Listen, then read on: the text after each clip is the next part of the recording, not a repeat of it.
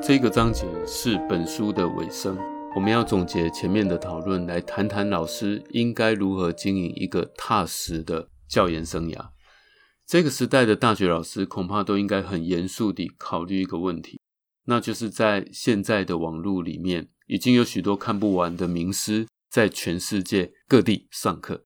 如果你不能为学生带来更多有意义的临场感，那么学生究竟有什么理由乖乖的端坐在下面听你道貌岸然的开示呢？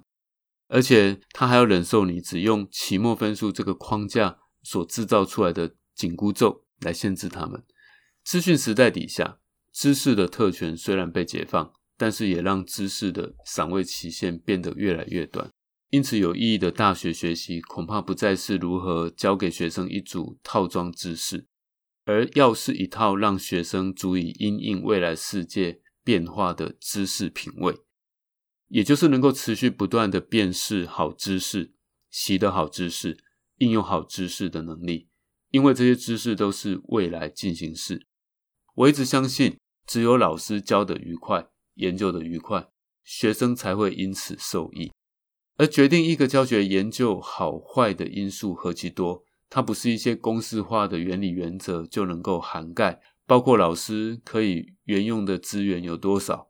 有多少的人情家累，有多少专心一致的时间跟空间，有多少义无反顾的使命感，有多少位堪用的工作伙伴。有多少可以无拘无束交换学术意见的同才？这些因素，它很少被写在一个研究方法的教科书里面，但它却是影响许多研究品质跟教学品质的重要因素。那我们的这一本书呢？它主要就是针对这些问题，把它提出来跟读者讨论。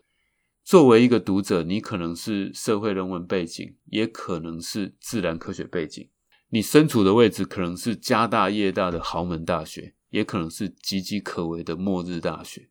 但这些都没有关系。让自己好好的面对、品尝、享受研究跟教学所交织的学术火花，这才是扮演好这个角色的王道。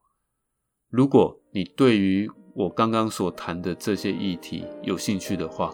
欢迎你来读读这一整本书。